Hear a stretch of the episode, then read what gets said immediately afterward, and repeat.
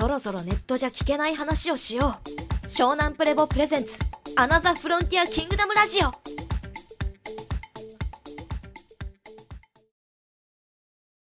そう僕らはこう選択的自由を与えられて創造的自由を奪われたんです。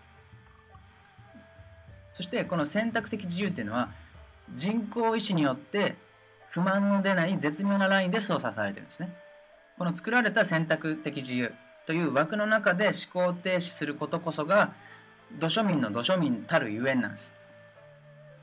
そう。そこから創造的自由へこう人工意志から真の自由意志というものに昇華することがこの見えない鎖を砕き散ってこの土庶民のこの銅を取ることになる。んですそしたら戦争経済がねこの何百年もずっと続いてきた戦争経済というものがもう少しねマシな世の中にリノベーションできる可能性っていうのも見えてくるんじゃないかなと。そう。自由意志とは新たな D を作り出す。創造的自由の中にこそ生み出せるところです。で勘違いしてほしくないのがこの都市伝説とかこう陰謀論とかねをそういうのをこう叫びたいわけじゃないんですね。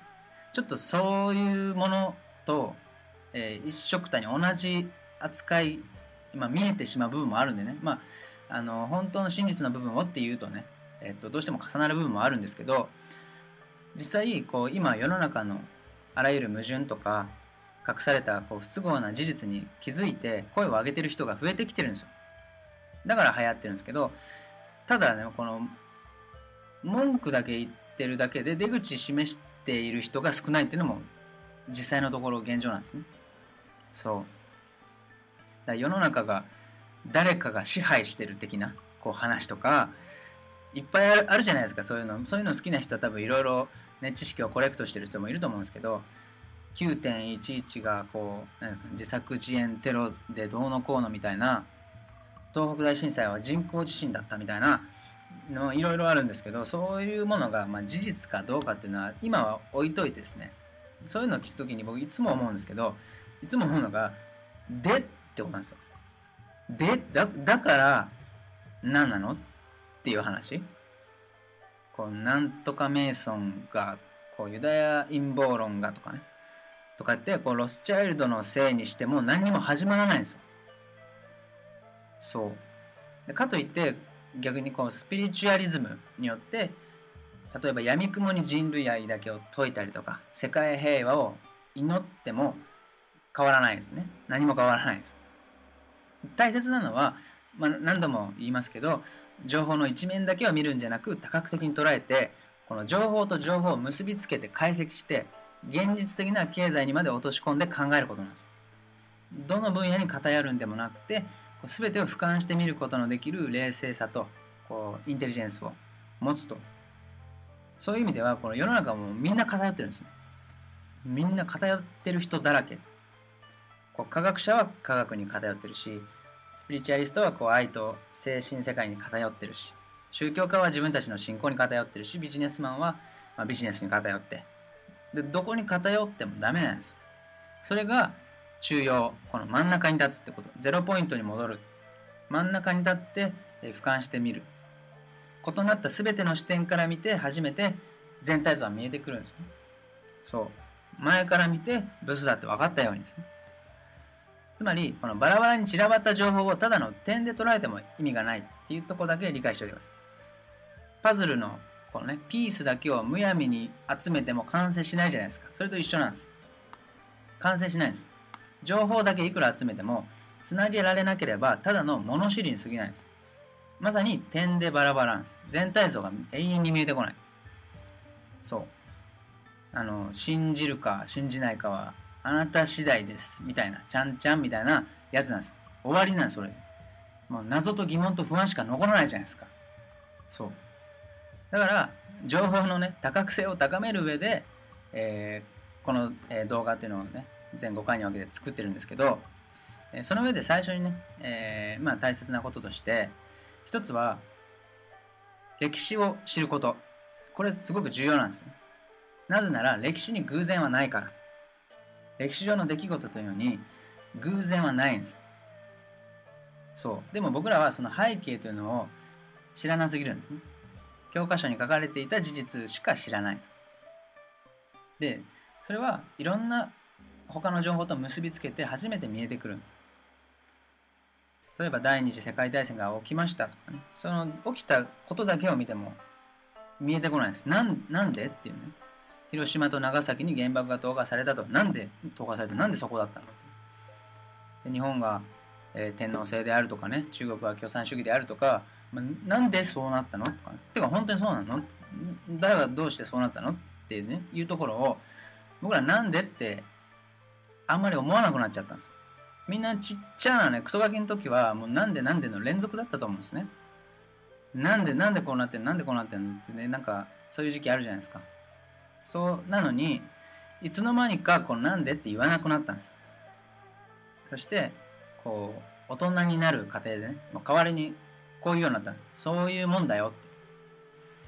そういうもんだよって、そして最後に出てくる言葉がこれ決まり文句なんですけど仕方がないよ。この仕方がないという言葉の恐ろしさを知ってほしいんですね。この言葉を言えばもう何も考えずに済むからなんですよ。とっても楽ちんなんですよね。魔法の言葉なんです。そしてとっても怖い言葉なんです。当たり前と同じなんです思考停止状態の象徴とも言える言葉。まさに土庶民の合言葉なんです。だからこう世の中そういうもんだよ。仕方がないよっていう言葉に安易には逃げないでほしいんです。せめて自分なりに解析してから仕方がないって言うなら言ってほしい。で自分にとっていいことも悪いことも今一度向き合ってみてほしいと。そう。今のこのね世界の現状は実際ね僕ら土庶民がこう何世代にもわたって仕方がない仕方がない仕方がないって言い続けてきたことが結果として出来上がってしまったんです。せめてね僕らが死んだ後も実際地球は続くわけじゃないですか。だからこの僕らの子供とか孫とかねこの地球の仕方がないを背負っていくね子孫のためにもやっぱりね多少は知るべきこともあるんじゃないかな。子供に聞かれたらやっぱしっかり答えたいと思うんですよね。なんかねお父さんなんでお金を稼がないといけないの？とか。わかんないけどなんか子供ってすごい質問するじゃないですか。なんあなんでだろう？みたいな。なんで人を殺しちゃいけないの？とかね結構いろんなえなんでだろう？みたいな質問たくさんされると思うんですねなんでお金を稼がないといけないの？いや、仕方がないんだよ。って言いたくないじゃないですか。いや、こうこうこうなってて、こういう歴史があって、こういう形で、えー、機能していて、だから今こういう必要があって、こういう側面があるんだよと、こうね、いろんな角度からやっぱり教えられる大人になりたいしね。そのためには、この僕らは歴史の背景知らなすぎるんですよ。背景を知らないと裏付けができないです。本当か嘘かどうかもわからない。だから解析できないです。なぜそうなったのかもわからない。点と点を線で結ぶことができないですね。だそもそもそれって本当なのっていうところさえも、そう、もうめんどくさいですよ、確かに。めんどくさいけど、めんどくさがらずに一つ一つこう照らし合わせていく。まあ、この動画ではそういったもう相当な量を照らし合わせた一つのね、見解として、えー、出したものをお伝えするので、そう。だからそれさえも別に鵜呑みにしなくていいです。それを元に、また自分なりに照らし合わせてみてほしいんですね。そう。そうやっていくと、実は自分にはもう全然関係ないようなこととかも知らず知らずに自分自身に作用していたり関係したりたりするっていうこともあるんです。そういうことも分かってくるんですね。で、ほとんどがでも人のね、あのー、目の前のこの問題だけでいっぱいいっぱいになっちゃって右往左往してるじゃないですか。か木を見て森を見ず状態なんですよ。世の中のこの全体像っていうのを知らずにね、こう日々の生活とか給料とかボーナス、年金、えー、来月の旅行先のホテルどこにしようとかね、もう自分のことだけを考えてる方が、生きてる方が楽なんですよ。これは木しか見えてない状態ですよね。逆に、さっき言ったこう、検証しようのないでかい話とかね、陰謀論なんか騒いでる人っていうのは、もう森だけ見てるみたいな。まあ、これ森すら見れてないんですけど、実際はね。もう、なんていうの、とっくに操作されてる作られた森の映像を見てるみたいな。そう、もう一番やばいパターンですけど、何度も言うようにこの木も森も両方とも正しく本質を見る必要があるんですよそうそして全体像を把握した上で初めてからあなた自身のこの生き方とか働き方稼ぎ方っていうのを算出することが大事なんですね。そう。全体像を把握した上で自分自身の生き方働き方稼ぎ方を算出する。そう。でないと大体ですね戦争経済においてはまずはお金をたくさん稼げば理想のライフスタイルを手に入れられるという幻想に取りつかれてしまうんですそれを打ち砕いてほしいんですね。そう。まずはつべこべ言わずに数字お金を追わせる仕組みっていうのにはまっちゃいけないんです。権利収入やこう不労所得とかねの先にその先にこそ他人を思い合えるなんですか理想郷があるみたいなユートピアがあるみたいな信仰に安易にみんなしてハマりすぎなんです。それこそが仕組まれた罠なんですね。見えない鎖を強固にしていくんです。戦争経済っていうのはとりあえず数字を忘れることで物事の本質を捉えにくい世界世界っていうのを作り上げるんです。だからより加速する仕組みになっているんですね。そう。別にこのね悪いビジネスをしてるんじゃなければ数字を追いかけてもいいとはいい部分もあると思うんです。稼げちゃうんです実際。根性があれば。そう。練習するぐらいは土庶民でもいけるシステムになってるじゃないですか、まあ、だから稼げちゃうんでその後にじゃあ社会貢献とかねなんかすればいいじゃんっていうのは一見理にかなってるようにも見えるんですで実際それを実現してる人もいるんですね。でそれを別に全部は否定しないです。ただそうすると生地何人かそうやってうまくいっちゃっていいことしちゃうから全員がそれを目指す空気感っていうのができちゃうんです。それが問題なんですね。それは結局勝者と敗者この持つものと持たざるものと分け隔ててピラミッドを形成してしまうんです。そういう仕掛けになってるんです。そう。だからもちろん稼ぐ稼ぐのは必要です。でもまずねこの腹の底から納得した生き方っていうのかな。こう僕よく墓石に刻まれてもいい生き方って言うんですけどこれが一番分かりやすいと思うんですよ。これを見つけることこれを考えること本気で考えることね。を二の次にしてひとまず今はこう貧乏なんだから効率よく稼げる方法ノウハウを追求させようとしてくるんですね。戦争経済っていうのは。自分に本来あった自分の良さ才能っていうのを最も生かした、えー、ビジネス持ち場ではなくて時流に合ったビジネスをみんなしてしましょうって推奨してくるんです。つまりこれは生き方と働き方稼ぎ方っていうのは別々に分けて考えましょうっていう、えー、まあ合理的な戦争経済においてのある種の競技なんですね。そう。でさっき言ったようにこれが全てが絶対的な間違いとは言わないです。ただそういった戦争経済という大きなフレームを、えー、加速させる、えー、仕組みになってしまうと。それそのものがもしかしたら何人かは椅子取りゲームで椅子座れるかもしれないけど全員は座れないです。ありえないです。そして僕も一番言いたいのはもうこんだけね、たかだか短い人生なんだから、金持ちになりたい人いると思うんですけど、そういう人もこう生き方と働き方と稼ぎ方を一致させた上で、勝負しません経済も手に入れましょうよ。墓石に刻まれて良い生き方で最初から勝負してみませんっていうのを一つ僕は提案したいことの選択肢なんですね。で、そんなことできないと心のどこかで決めつけてるんです。でも、どこまで本気で試したの？本当に考えたの？結構考えてないです。だって楽ですもん、稼いじゃう方がね。とりあえず、目の前のお金、その量にフォーカスすることはとっても楽なんですけど、本当に生き方と稼ぎ方って一致させられないのかな？そうすると稼げなくなっちゃうのかな？っていうのをね、考えて、これをちゃんときれい事じゃなく実現するためその実践的な経済学っていうのが宇宙経済学なんです。これを理想論で終わらせないんです。でこれは戦争経済とは全く対極の考え方。だから戦争経済をこれこれによってお金持ち、まあ、経済的成功する人たちがたくさん増えても戦争経済は加速しない仕組みになってますね。最高じゃないですか。そう。まあちょっと長くなりましたけどもう一度最後に言います。僕ら土庶民です。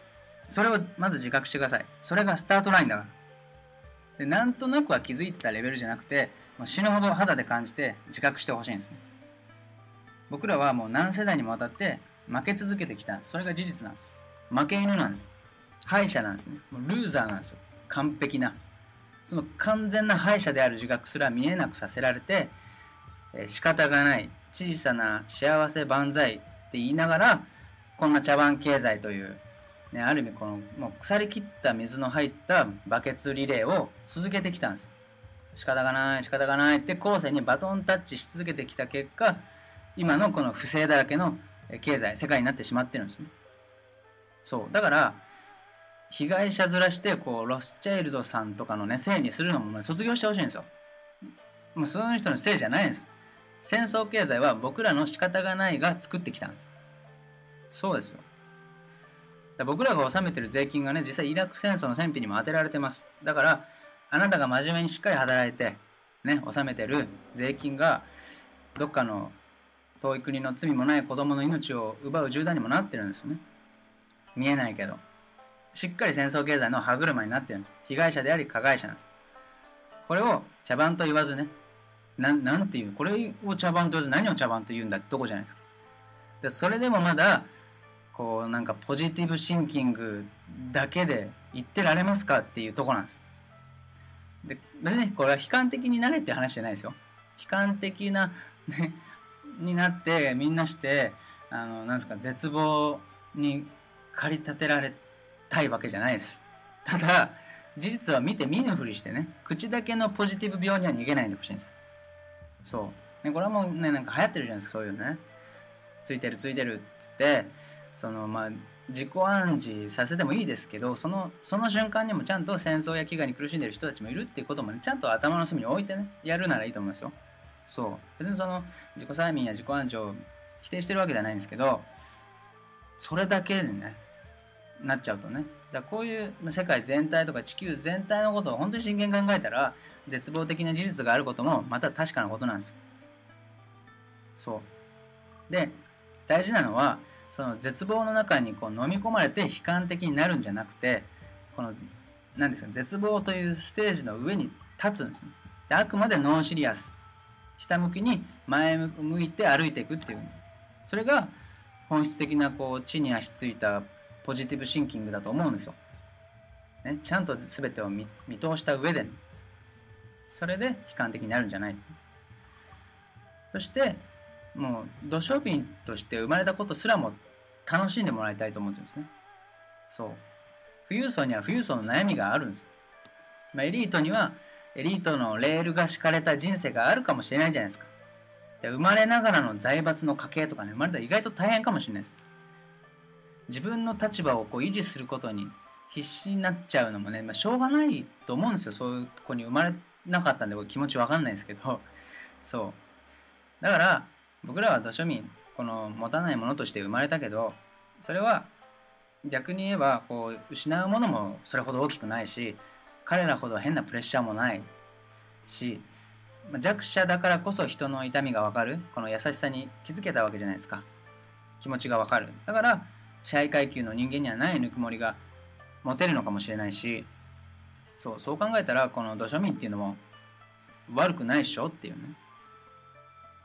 でも全部このままでいいやってサジを投げるわけにはいかないんじゃないっていうところなんですね。だからここでは土庶民には土庶民なりの戦い方、生き方があると思うんです。そう。だから陰謀論解くのもそうだし、戦争反対とかね、デモ運動しても意味ないんです。ボランティア運動しても無理なんです。根本的解決にはたどり着けないです。そう。でも、唯一できることっていうのは、根本的解決に対して、本当に、え、一手となるのは、お金に対する捉え方っていうのを一人一人がリノベーションすることなんですね。お金に対する捉え方のリノベーションです。で戦争経済における上位者っていうのは、上位層は本質に気づかれることを恐れてるんです。真実に気づかれることを恐れてるんです。で、その一番知られたくないのがお金の本質なんです。お金というものが戦争経済を維持する最高の武器なんですけどそれはそれを逆手に取られることなんですね。